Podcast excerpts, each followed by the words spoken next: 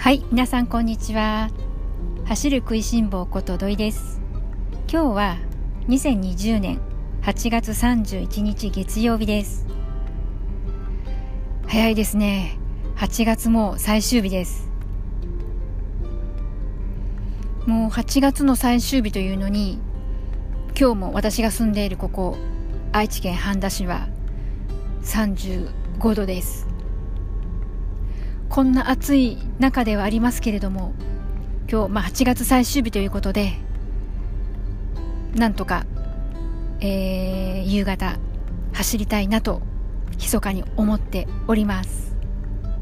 まあね私の実は8月の目標は特にこの何キロというのは掲げずにとりあえずもう無理をしないというのが 目標ということでちょっとこう緩くやってはいたんですけれどもふとですね、えっ、と、先週の金曜日なんですけれども、気づいてしまったんです。まあ何に気づいたかというとですね、私は普段ランニングは、えー、ナイキのアプリを使っているんですけれども、あの、ナイキのアプリだから、えっと、NRC っていう、こうロ、ロゴにマークが入ってるやつですね。でですね、パッと見ると今月何キロ走ったかっていうのが一目でわかるんです。でそこで気づいてしまったっていうのがあと21キロ走ったら8月100キロ到達するぞということです。でまあその金曜日に気づいたわけなんですけれどもまあその気づいたのも金曜日のまあ夜遅い時間というのもあって言ってみればですねあと土日月3日間。つまり1日7キロ走ればあギリギリ100キロ達成できるか。そしたらじゃあまあ月末だし走ってみよっかななんて思ってしまったわけです。そしたらですねまあまあその先週末から暑いこと暑いこともうあのー、とりあえずですね土曜と日曜は走りました。もう土曜日は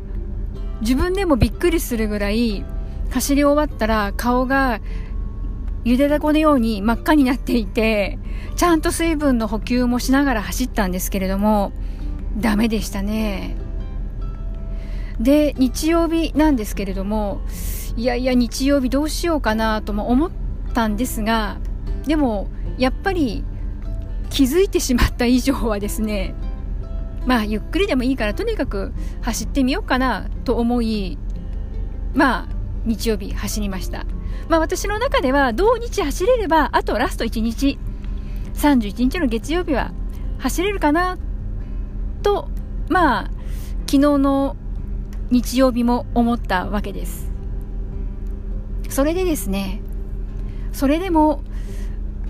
だんだんちょっとこう、別に今月、無理しないのが目標だから、無理しなくたっていいんじゃないっていう、まあ、心のつぶやきが徐々に大きくなってくるわけですよ。まあ、そんな弱い自分のつぶやきにも負けないためにはですね、公の場で口にするのが一番実行につながるのではないかななんて思ってですね、まあ、この場を借りて、ちょっと今日最終日、8月最終日、えー、残るラスト7キロ走っていきたいなと思ってます。いかんですね。思っているじゃダメなので、走ります。言い切りました。有言実行してきます。そんなわけでですね、えー、暑さに負けることなく、ラスト気持ちよく締めくくりたいなと思ってます。そしてそしてですね、私あの、週末、えー、皆さんにインスタグラムのストーリーズを通してですけれども、ストーリー上であの、朝ランかどうか、はいかいいえという質問をさせていただきました。たくさんの方に回答いただきまして、本当にありがとうございました。それで結果の方はですね、私、もしかすると今まあこういった時期でもありますし、まあ、夏暑くて朝がまあ一番気温が低いじゃないですかなので、朝ランの方の方が多いんじゃないのかなと、正直、この質問を挙げた時に、思、結果をそういった朝ランの方が多いと予測したんですけれども、蓋を開けてみたら、あの、いいえということで、朝ラン以外の方が多かったです。私ももっぱら朝ラン以外なんですけれども、このラジオを聞かれていらっしゃる方で、まあそのランナーさんで、市民ランナーさんで回答くださった方、いかがでしょうか？やっぱり皆さんも朝ラン以外の方の方が多いのかしら？どうなんでしょうかね？あの私は、えー、マラソンをもともと始めた頃は、このロードを走るようになってからは、一時こう朝ランをまあ、いわゆるこの出勤前にやるという時期もあったんですが、もうどうでしょうね、もう10年ぐらい前からは、ほぼ朝ランではないですね。ただ、心のどこかで朝ランの方がいいなとは思ってます。私がその朝ランがいいなと思うのは、その、実際全く朝ランしたいわけではなく、年に数える程度ですけれども、朝走ることもあるんですが、走ってみると、なんだかこう一日の時間がこう有効に使えているような気持ちになれますし、あとはその体のそのま、えー、エネルギーの消費じゃないですけれども、そのダイエットっていうところで結びつけるという観点から言っても、まあ、その夜よりは朝走った方が燃費のいい体づくりにもつながっていくということもありますし朝ランに対するまあいわば憧れ的なものはあるんですけれどもなかなか続くことはなく本当に今は何か理由がないと朝ランはしない。というような感じですね。なので、まあ、時々はね、朝ランすると気持ちいいななんて思うんですけれども続かないっていうのが現状ですあとじゃあ逆に私夕方走るようになってまあ、うん、良かったというかその夕方走る私自身のこのメリットというかいいなと思っている点はやはりまああの朝ランとはまた別にはなるんですけれどもいくつか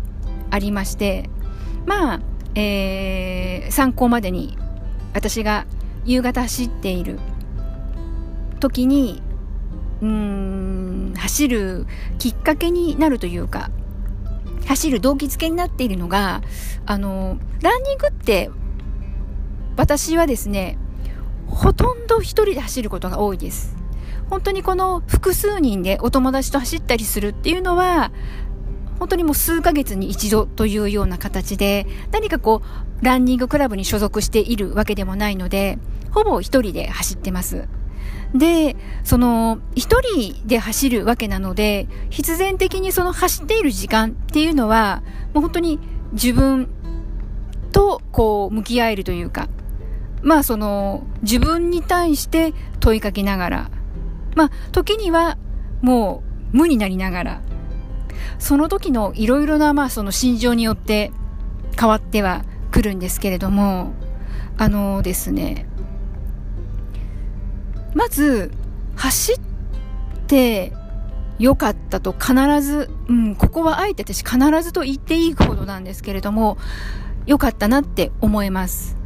例えばですけれども、夕方、夜、夕方もしくはこう夜走るわけなので、まあ、その日いろいろ良かったことも悪かったことも一日の中でいろいろなことがやはり起こるわけですよ。でも最後この走って締めくくるとなんだかその悪かったことも含めて全てよくプラスに考えられると言ったらいいんでしょうか。あの、一日単位で考えるならば優秀の美を飾るじゃないですけれども、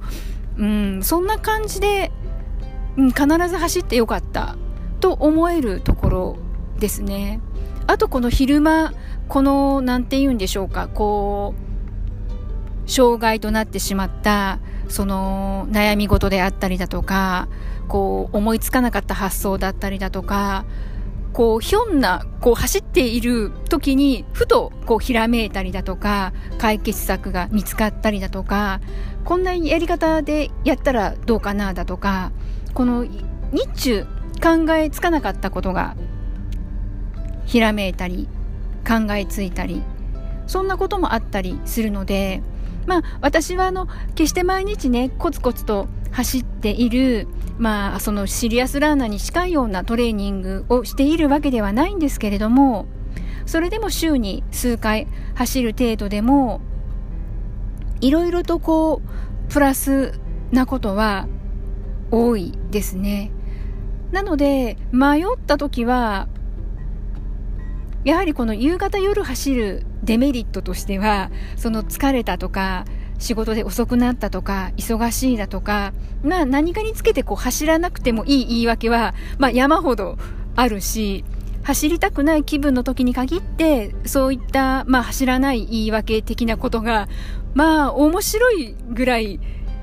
思い浮かんでくるわけですよ。まあそんなあのー、自分と向き合いつつも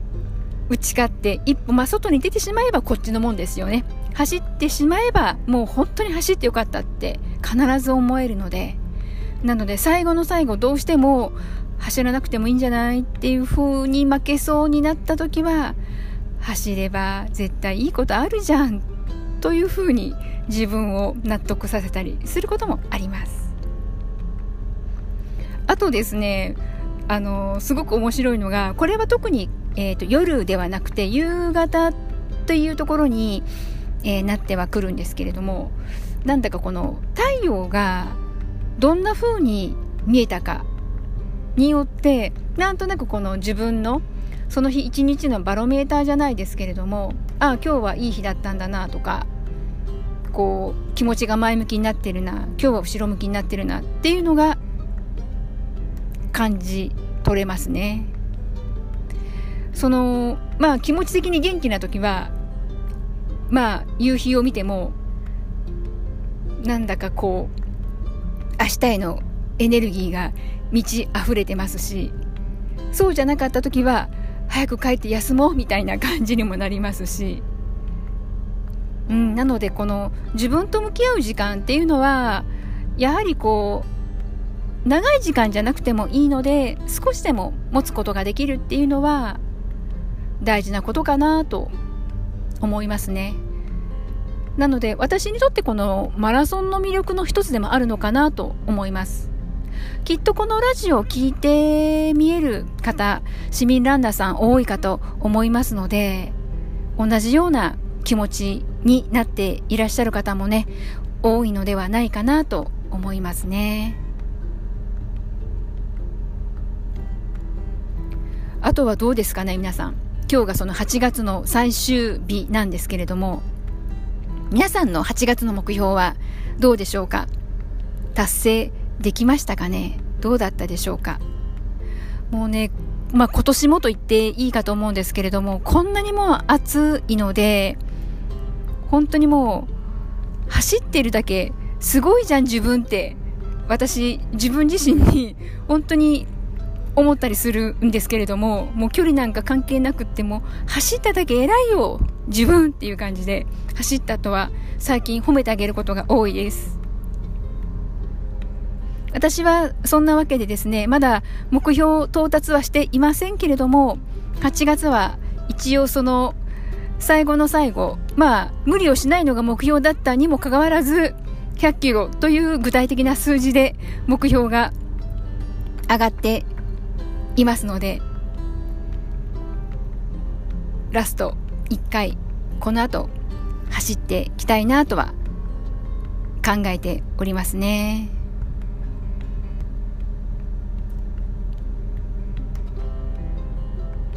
9月に入るといよいよ夏から秋へと少しこう季節がまあ移り変わっていくわけなのでランナーさんにとってこの9月それから10月嬉しい季節ですよね。あの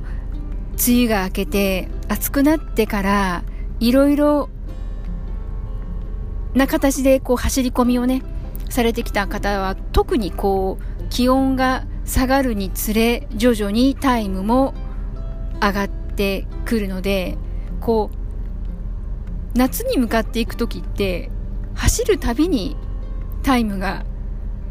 暑さとともに落ちていくわけで今度逆で秋に向かっていく時は気温が下がるにつれタイムも上がっていくので本当この夏から秋への移り変わりの時期っていうのはちょっとこう夏の頑張ったご褒美期間じゃないですけれどもワクワク走るたびに楽しめる季節にね変わっていくので9月の目標は私ちょっと具体的には数字を掲げたいなと思ってます。まあ、その9月ですけれども、湘南国際マラソンのエントリーもありますので、エントリーをしたら、私は毎回こう具体的な数字として目標を上げて頑張ってます。と言ってもですね、あのー、あくまでも私はファンランナーですので、あのー、そんなにね、シビアにめちゃめちゃこう走り込むことはなく今はもうエントリーをしていて大会のね1ヶ月2ヶ月前いわゆるこう一番こう月間走行距離も伸びてくるであろう時期でも私は大体どうだろうな最近だと60から80とかそれぐらいですかね。なのでなんとなく私のざっくりペースでいきますと、大体、まあそのエントリーから大会まで約半年あるとするならば、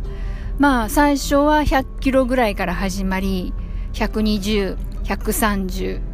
でまあ140、150ぐらいな感じで、まあプラ10キロぐらいな感じで、最後がまあ170、超えて、まあ、180に到達したら、すごい頑張ったじゃんというような、そんなイメージです。皆さんはどうでしょうかね？いやいやもう全然普通に200キロ走ってるよとか、まあ、300キロなんていう方もね、いらっしゃるかと思いますし、まあ、マラソンはね、決して競争ではないので、それぞれ自分で目標をまあ、エントリーをして、じゃあこの大会ではゴールタイムこれぐらいの目標でやっていこう。で、まあそのトレーニング期間の半年間、こういう形で進めていこうなんていうことで、まあ計画をしながら進めて実行していくっていう準備期間もね、楽しみの一つでもありますので、湘南国際マラソン走られる皆さん、一緒に楽しんでいけれるといいですよね。ホームページも皆さんご覧になられましたでしょうかねえー、先週の金曜日、湘南国際マラソンのホームページが公開されまして、まあ、その大会の詳細、それからエントリーのこと、いろいろと、あのー、前もって知っておいてエントリーをした方がいい内容が盛りだくさん記載がありましたので、もしね、あの、エントリー考えていらっしゃる方で、まだホームページちゃんと見てないよっていう方がいらっしゃいましたら、特に私、このラジオで詳細は申し上げませんので、ぜひ、ホームページ必ず一度確認されておくといいかなと思います。そしてまあその参加する、まあ我々市民ランナーとしても、やはりこの私たちが協力できることは、もう積極的に協力していかないと、なかなかこう、マラソン大会がね、最後、成功という形で終えることもできないかと思いますし、あとはまあ、その全国各地で、マラソン大会が、の中止がね、もうなんか当たり前のように中止になっているじゃないですか。まあそこでこの数少ない開催するということで前向きに準備している大会なので、まあ、他の大会運営側の皆さんも注目しているレースになってくるかと思うので、まあ、私たちこうね参加させてもらう市民ランナーもやっぱりこう運営側ではないけれどもある種運営を担う一人であるというぐらいな気持ちで参加するのがちょうどいいぐらいじゃないのかななんて思います。なので今回特に、まあ、そのコロナのこともありますし、あとは世界で初めてゴミを出さないマラソン大会にしていこうということで、新たな試みも実施していくマラソン大会なので、なのでこの2つの観点からも一度エントリー前にホームページぜひご覧になっていただいて、お互い楽しく気持ちよく参加してね、走れるようにね、していきたいなと思ってます。なのでそのエントリーまでに見ておいた方がいいかなと思うので、そのエントリーの日程のことだけ今ここで申し上げておくとですね、えっ、ー、と、9月の5日からエントリーが開始されるんですが、ただし、この9月の5日は、みんながみんなではなくて、限られた2パターンの方になります。まず1つが、えー、とですね、トレーニング枠というのが用意されてまして、そのトレーニング枠で参加を希望する方、それから、えー、この湘南国際マラソンのコースの近隣の方ですね、3市2町、コース上の、えー、住民の方々ですよね、が、あのー、いわゆる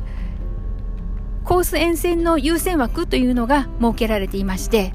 えー、この2パターンが9月の5日です。で、トレーニング枠の方が9月の5日の土曜日10時からスタート。で、えー、コース沿線の優先枠の方が同じく9月の5日の土曜日の夜8時、20時からですね、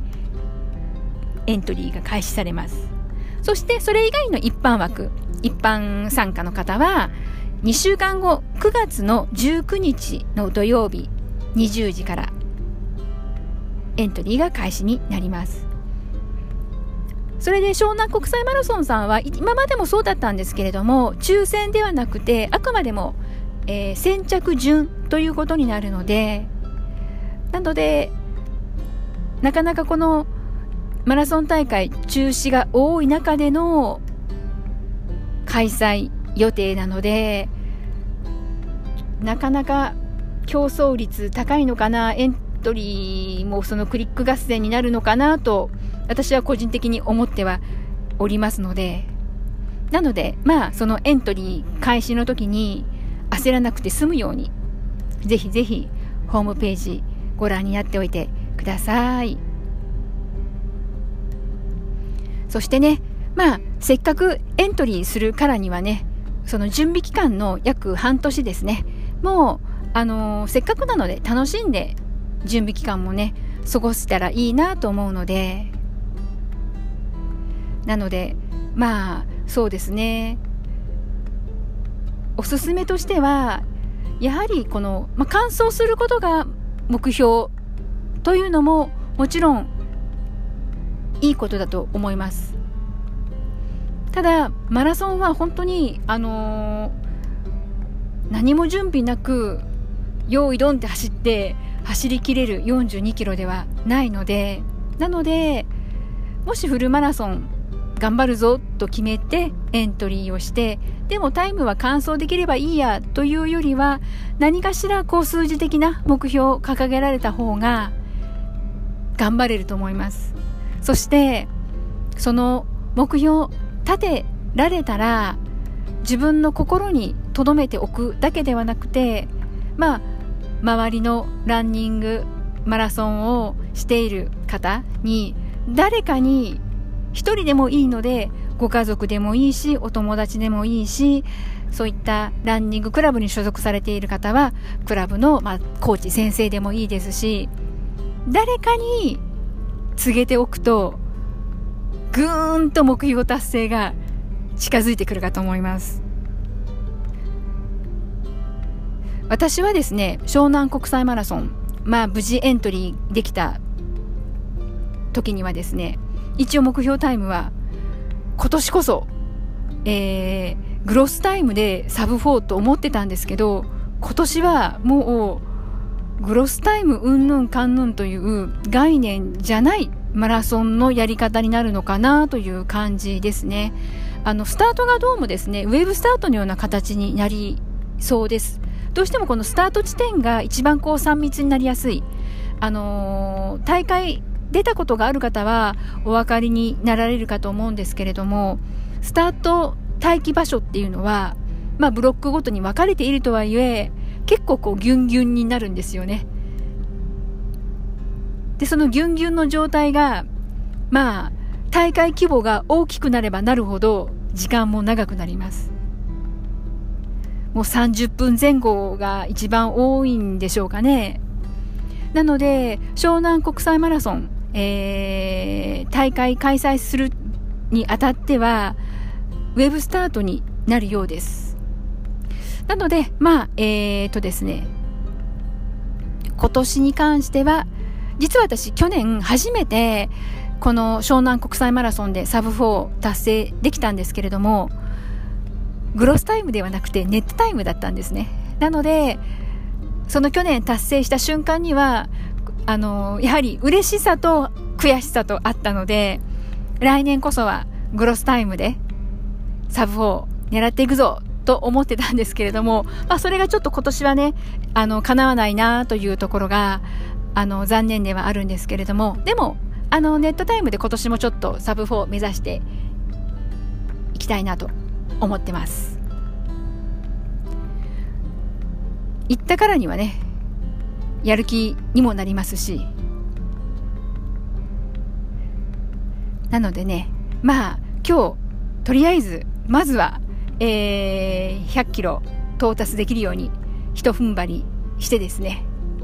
でまあ気持ちよく締めくくって9月で9月はまあエントリー初月ということなので9月もまだまだ残暑も厳しいようですので、とりあえず私は9月も、えー、月間100キロというところで頑張っていきたいなと思います。やはりね、こう、なんて言うんでしょうかね、新しい月にこう入っていくとなると、またこう気持ちも新たになりますよね。何かこの節目じゃないですけど、例えば週中よりはなんかこう月曜日の方が頑張るぞという気持ちが高まったりもしますし、まあそれと一緒で月賞、はね、ちょっとこう、気持ちも切り替えて頑張るぞっていう、えー、切り替えがね、しやすいタイミングではありますので、そこをうまく利用して、明日から9月、またね、楽しく、ランニングの方も取り組んでいきたいなと思ってます。では、今日はこんなところで終わりにしたいかなと思います。ではでは、またね